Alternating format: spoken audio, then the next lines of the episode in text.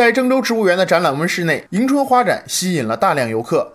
一株株蝴蝶兰、石斛兰等迎春花卉，在绿色热带植物的映衬下，显得格外美丽。它们所绽放出的色彩，让这个冬日充满了生机和希望。只要你来到这儿看着花花草草的心情非常愉快，还还挺不错的。但你要在外面这个话，你肯定看不到。据了解，本次迎春花展从一月一号持续到二月二十二号，期间郑州植物园将围绕着园艺生活这一主题，展示各类迎春花卉二十多种，共三千多株。